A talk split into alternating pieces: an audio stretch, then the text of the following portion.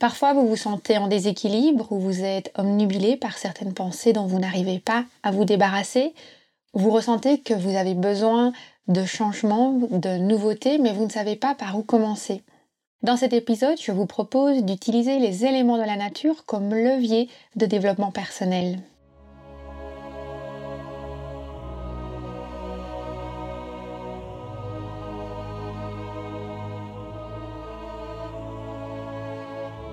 Bienvenue sur le podcast Métasensoriel, un espace qui allie science et spiritualité, conscience et subconscience, visible et invisible, afin de vous emmener à la conquête d'une vie pleine de sens. Ensemble, nous explorons toutes les dualités de l'univers qui nous poussent vers une meilleure connaissance de nous-mêmes, des autres et de notre environnement. Je m'appelle Aurélie, je suis bio-ingénieure de formation et fondatrice de l'aromacantisme scientifique de l'esprit et spirituel de cœur, j'entremêle savoirs ancestraux et pratiques modernes pour vous reconnecter à l'univers de tous les possibles. Chaque semaine, je vous mets au défi d'affiner votre intuition pour mieux écouter, comprendre et ressentir les énergies de la nature. Installez-vous confortablement et profitons ensemble de ce nouvel épisode. Bienvenue dans le cinquième épisode du podcast Métasensoriel je suis heureuse de vous accueillir aujourd'hui pour aborder un de mes sujets préférés, la nature. Toutes les médecines qui associent de la thérapie à de la philosophie, à de la spiritualité, ont toujours dans leur pratique une relation directe ou indirecte avec les éléments de la nature. La médecine chinoise repose sur la recherche d'un équilibre yin-yang à l'aide de cinq éléments, l'air, le feu, l'eau, le bois, le métal. La philosophie védique elle est basée sur un équilibre de trois tempéraments à l'aide de cinq éléments de la nature également, mais un peu différents, l'éther, l'air, le feu, l'eau et la terre. La naturopathie équilibre les quatre humeurs hippocratiques à l'aide de quatre éléments, l'air, le feu, l'eau, la terre. Et même en astrologie, ils utilisent aussi quatre éléments, l'air, le feu, l'eau, la terre. Le principe est toujours le même, c'est de se dire que nous sommes, chaque être humain, mais aussi chaque élément de la Terre, chaque système énergétique est composé de ces différents éléments dans différentes proportions, mais ils sont tous toujours présents. Et lorsqu'ils sont présents à l'équilibre, la personne est en bonne santé, le système fonctionne bien, mais lorsqu'il y a des déséquilibres, que certains éléments sont trop dominants, il y a des problématiques qui s'installent, que ce soit des maladies ou des dysfonctionnements. Mais ce qui est vraiment intéressant et important à retenir, c'est que être à l'équilibre, ça ne veut pas dire qu'il faut que tous les éléments soient présents dans les mêmes quantités et dans des proportions égales pour tous les individus. Chaque personne a un équilibre qui lui est propre, avec par exemple un élément qui va être un peu plus dominant, mais qui sera malgré tout équilibré par la présence d'autres éléments mineurs.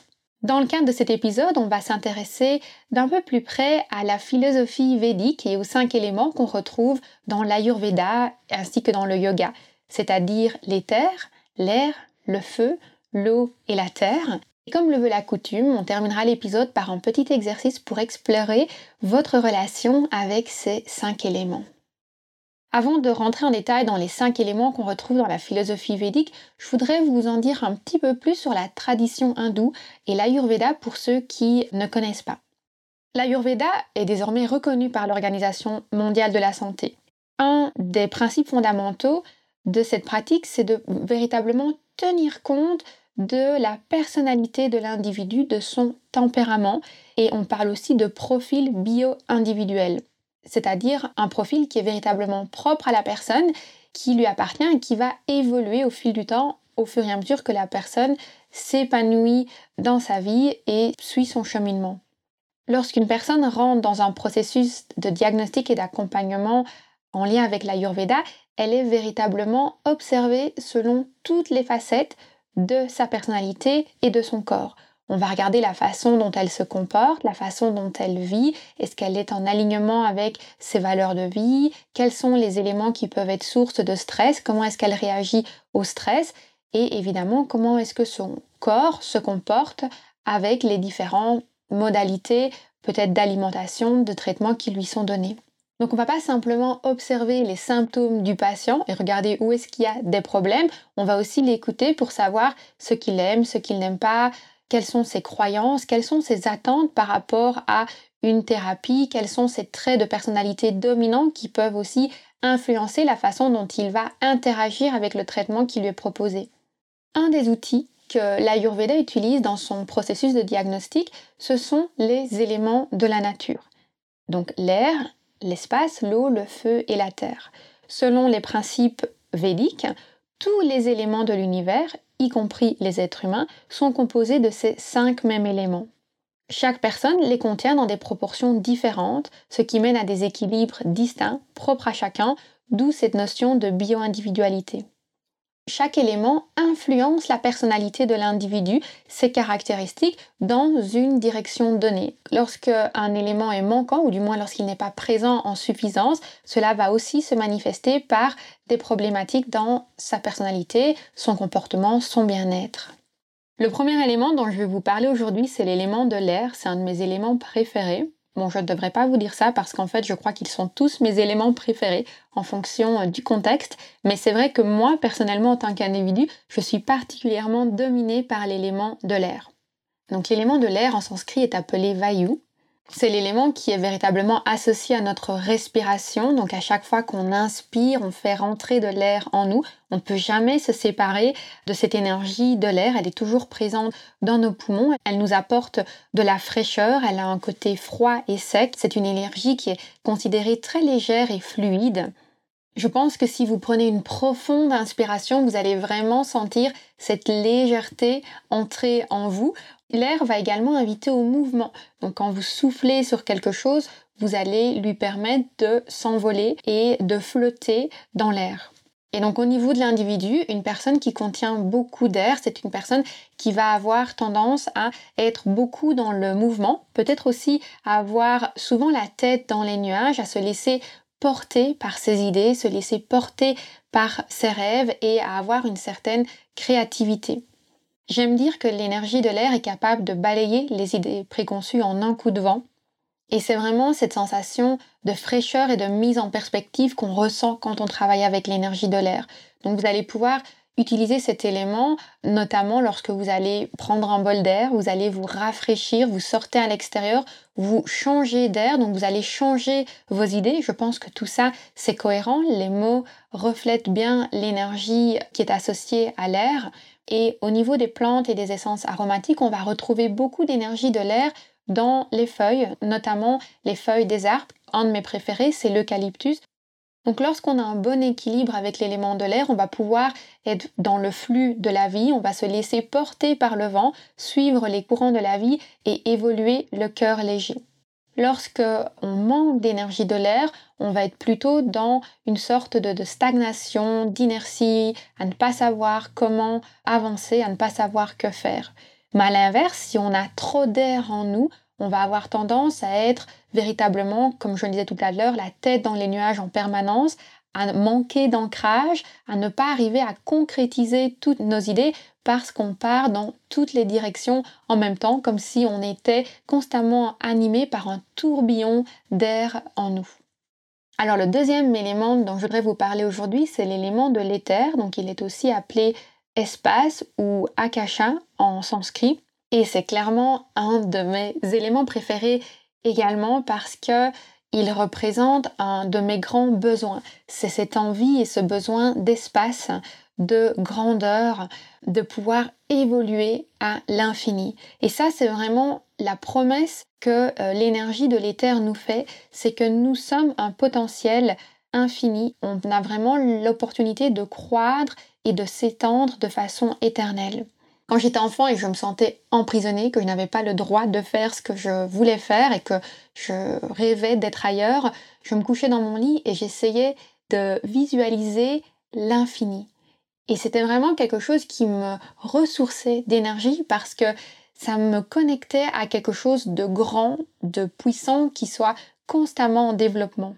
Et ça me donnait cette sensation de pouvoir toujours pousser les limites plus loin. Quand je visualisais l'infini, j'avais l'impression d'être arrivé au bord de l'infini, hop, je le projetais encore un peu plus loin. Et ça, c'est vraiment cette énergie que l'espace nous apporte. Elle nous ouvre l'esprit, elle nous invite à accueillir toutes les possibilités de la vie, elle nous propose un épanouissement qui va au-delà de nous-mêmes et qui ne connaît aucune limite.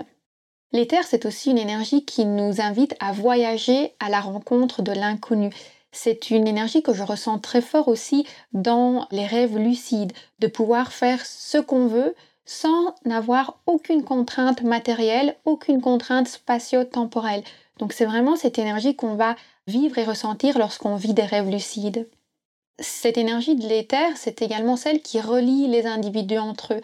Parce que si vous, vous observez une limite et une fin à votre corps en trois dimensions, en fait, votre corps ne peut jamais se dissocier de l'espace. Et comme les autres individus ne peuvent pas non plus se dissocier de l'espace, vous êtes toujours reliés les uns aux autres à travers cet élément de l'espace. Lorsque on contient cet élément de l'éther à l'équilibre, on est vraiment conscient de notre potentiel et on est dans un processus d'ascension en permanence qui nous permet de nous épanouir. Lorsqu'on est surdominé par l'élément de l'éther, on est constamment dans cette quête d'expansion, donc cette recherche, et cela mène à un risque d'insatisfaction puisqu'on ne peut jamais évidemment toucher cet infini, toucher cet éternel. Ça peut mener à une forme de nostalgie, un risque, un sentiment d'imperfection qui n'est pas justifié. Et potentiellement, ça va nous priver aussi de reconnaître la beauté de temps présent puisqu'on va toujours avoir envie d'évoluer vers cette notion d'infini et d'éternel. Lorsqu'on manque de l'élément de l'éther, mais ça va être l'inverse, on va potentiellement se sentir enfermé dans notre condition. On ne va pas pouvoir être conscient de notre potentiel d'expansion, de notre capacité à nous épanouir et à évoluer de façon sereine dans la vie. On va se sentir inférieur aux autres. Le troisième élément dont je vais vous parler, c'est l'élément de l'eau, Jala. Alors, c'est pas forcément mon élément préféré parce que je pense que j'en suis un peu déficitaire parfois, mais c'est un élément par contre que je trouve extrêmement puissant. Il a un potentiel assez incroyable. Donc en fait, déjà on sait que l'eau c'est un des éléments majeurs, source de vie. Quand des astronautes cherchent de la vie sur euh, une d'autres planètes, ils vont toujours chercher la présence d'eau. Donc c'est un élément qui est extrêmement puissant. Il est capable de creuser des rivières, de creuser la roche et puis qui est aussi très doux. On va euh, l'utiliser pour euh, se laver, pour purifier nos cellules. C'est un élément qui permet vraiment d'apporter de la fluidité, de la fluidité dans nos idées. Il va équilibrer nos émotions, il va assouplir notre corps. Il a vraiment un rôle purificateur. L'eau est vraiment source d'une grande adaptation. Parce que si vous regardez l'eau, déjà, elle va changer de forme en fonction du récipient dans lequel elle est. Elle va pouvoir changer de forme aussi en fonction de la température. L'eau va vraiment connecter les énergies terrestres et les énergies cosmiques, puisque l'eau va d'un côté percoler et aller jusqu'au euh, centre de la Terre dans les nappes phréatiques, mais elle va aussi se retrouver dans le ciel, et puis elle va cheminer tout au long euh, de la Terre, dans les rivières, dans l'eau, dans nos maisons, dans la mer. On retrouve par exemple l'élément de l'eau dans la majorité des huiles essentielles issues de fleurs. Donc ce sont ces essences florales qui vont nous aider à équilibrer nos émotions et à nous apporter de la douceur, à apaiser notre cœur, à nous ouvrir à une forme d'amour inconditionnel. Poursuivons avec euh, les autres éléments de la philosophie védique. Donc on a parlé de l'air, de l'éther et de l'eau. Maintenant, on arrive à l'élément du feu, qui est appelé Tejas en sanskrit. Donc le feu, c'est vraiment une énergie qui est associée à la vigueur de vie. Ça nous apporte de la chaleur, ça nous rend vigoureux, ça nous apporte de la motivation. Donc lorsqu'un être est animé d'un feu sacré, ça veut dire qu'il vit pleinement et qu'il savoure tous les plaisirs de la vie. Donc il y a vraiment cette notion de passion, de joie, de plaisir qui est associé à l'énergie du feu. Quand on utilise l'expression raviver sa flamme intérieure, c'est vraiment ça que ça veut dire, c'est le fait de animer nos passions, de faire ce qui nous plaît, de suivre nos désirs. Le feu, c'est vraiment une énergie qui nous permet d'accomplir des choses, d'aller de l'avant. Lorsqu'on a un bon équilibre de l'énergie du feu en nous, on va justement pouvoir vivre en alignement avec notre passion Lorsqu'on est suranimé par cette énergie du feu, on va avoir potentiellement tendance à avoir seulement envie de jouer et à peut-être euh, faire abstraction de certaines euh, responsabilités qu'on devrait prendre, à vouloir être constamment dans le plaisir. C'est important évidemment d'être dans le plaisir, mais il ne faut pas que notre plaisir entrave peut-être le plaisir ou la liberté des autres. Et aussi le fait d'être constamment animé par une énergie extrêmement euh, forte, extrêmement chaleureuse qui nous pousse à accomplir des choses, ça peut potentiellement nous drainer, ça peut nous vider de notre énergie. Une personne qui a un déficit de l'élément du feu, c'est une personne qui va être un peu, je dirais, mollasson, dans le sens où elle va euh, manquer d'énergie, elle va être très euh, fatiguée, elle va pas avoir le courage d'entamer quelque chose, elle va pas savoir ce qui la passionne, elle manquera peut-être un peu de cette flamme intérieure qui la fait brûler de désir, brûler d'envie et elle va être lassée de la vie de manière générale. Et enfin, le cinquième élément, c'est l'élément de la terre, prix de vie. Donc c'est un élément qui est extrêmement précieux. Il représente un lieu d'accueil, il sert à la fois de structure et de support à tous les organismes vivants. Il réunit d'une certaine façon les autres éléments. C'est vraiment la terre qui nous permet de nous ancrer. Donc s'il n'y avait pas la terre, on ne pourrait pas être ancré. Donc c'est vraiment cet élément qui va nous permettre de rester les pieds à terre, de trouver notre place, de trouver notre identité. C'est un élément qui appelle au calme, à la plénitude qu'on va ressentir quand on médite, quand on est extrêmement posé et qu'on prend le temps d'être présent avec soi-même. C'est un, élément qu'on retrouve bien évidemment dans les plantes et les huiles essentielles qui sont issues par exemple de racines comme le vétifère. Lorsqu'on a cet élément à l'équilibre dans notre constitution, on se sent à sa place. On est capable de se poser lorsqu'on en a besoin. On est capable de organiser notre propre mini retraite, comme je dirais, où on prend le temps de se reconnecter à nous-mêmes. Lorsqu'on est surdominé par l'élément de la Terre, on va avoir tendance à être un peu dans une sorte d'inertie et à ne pas apprécier ou oser le changement. Donc on est tellement ancré là où on est euh, qu'on a des difficultés à pouvoir saisir peut-être des opportunités de la vie. On peut avoir une grande nostalgie de la vie, notamment euh, du passé, parce que justement on est extrêmement attaché à l'instant euh, présent et à cette sensation de calme et à ne pas vraiment ressentir ou avoir envie de changement et d'évolution dans sa vie. Lorsqu'on a un déficit avec l'élément de la terre, on va avoir du mal justement à se poser, à trouver sa place, à s'ancrer, à savoir euh, qui on est, où on est, ce qu'on veut faire et on va potentiellement être à l'inverse dominé par d'autres éléments qui nous emmènent dans toutes les directions sans jamais véritablement trouver notre centre.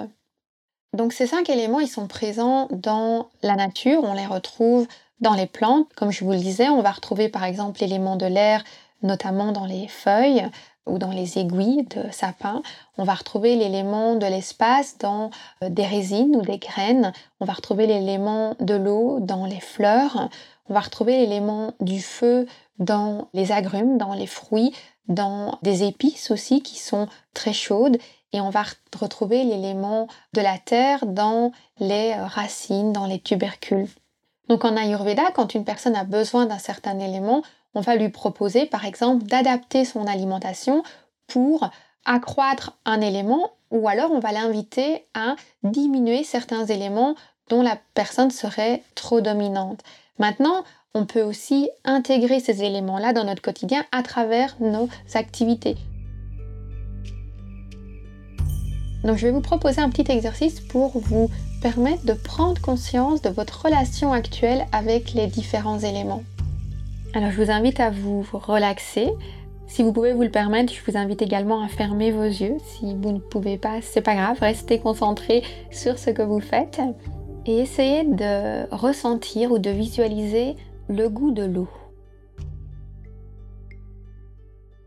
Quand est-ce que vous avez bu de l'eau?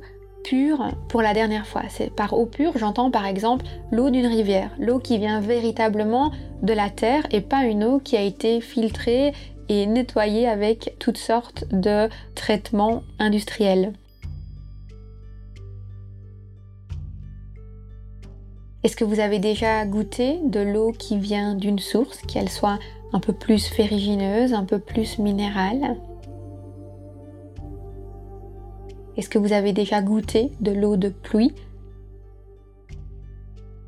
Est-ce que vous pouvez ressentir ces différents goûts, ces différentes saveurs que l'eau peut avoir en fonction de son origine?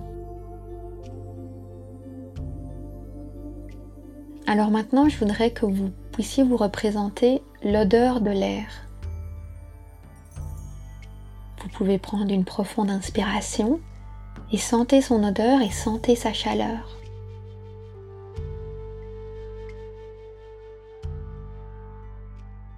Lorsque vous expirez, est-ce que vous sentez une différence de chaleur?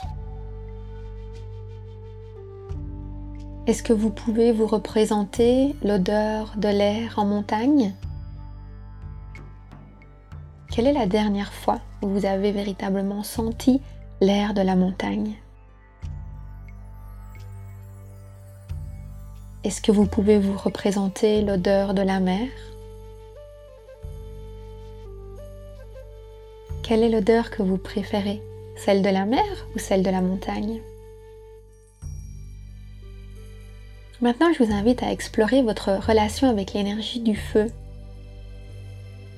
Lorsque vous avez froid, qu'est-ce que vous faites pour vous réchauffer? Est-ce que vous allumez le chauffage? Est-ce que vous faites un feu? Est-ce que vous animez votre corps? Est-ce que vous sortez faire du sport pour vous réchauffer de l'intérieur? Est-ce que vous avez plutôt tendance à vous blottir dans un fauteuil avec une couette? Vous arrive-t-il d'allumer une bougie quand vous méditez? Est-ce que vous êtes capable d'allumer un feu? Si vous allez camper, est-ce que vous pourriez allumer un feu? Maintenant, on va explorer l'élément de la terre. Quand est-ce que vous avez marché à pieds nus dans une pelouse pour la dernière fois? Vous arrive-t-il de jardiner et de voir de la terre sous les ongles? Quels sont les aliments ou les herbes aromatiques que vous mangez que vous avez vous-même cultivées? Que faites-vous pour prendre soin de la terre? Et pour terminer, on passe à l'élément de l'espace. Vous arrive-t-il de dormir à la belle étoile? Savez-vous en quelle phase est la Lune en ce moment? Si vous n'aviez aucune contrainte, aucune limite, qu'est-ce que vous seriez en train d'accomplir?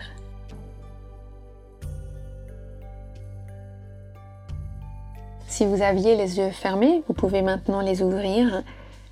Cet exercice est une belle représentation de ce qu'une relation très simple, très pure avec la nature peut représenter. Et pourtant, peut-être que vous avez pris conscience qu'il y a certains éléments dont vous étiez d'une certaine façon déconnecté. Je trouve assez impressionnant parfois de se dire à quel point on peut rentrer dans une vie un peu métro, boulot, dodo et être complètement déconnecté des saveurs de l'univers, des odeurs et aussi de notre aptitude à rentrer en contact avec les différents éléments de la nature. Comme je vous le disais dans l'introduction, les cinq éléments de la nature védiques ne sont pas les seuls éléments de la nature avec lesquels on travaille. Il y a aussi cinq éléments dans la médecine chinoise dont je vous parlerai dans un autre épisode. Dans le cadre de l'aromacantisme, on travaille avec six éléments qui sont utilisés pour déterminer l'essence quantique d'un individu. Donc il s'agit en quelque sorte de son profil olfacto-énergétique. Sur base d'un ensemble de questions en lien avec euh, votre personnalité, votre relation avec votre corps, mais aussi vos préférences olfactives. On calcule votre essence quantique afin de pouvoir vous conseiller au mieux dans les processus de diagnostic et les protocoles d'accompagnement. Si c'est quelque chose qui vous intéresse, je vous invite à consulter mon site internet aromacantism.com ou éventuellement à regarder les notes de l'épisode. À bientôt!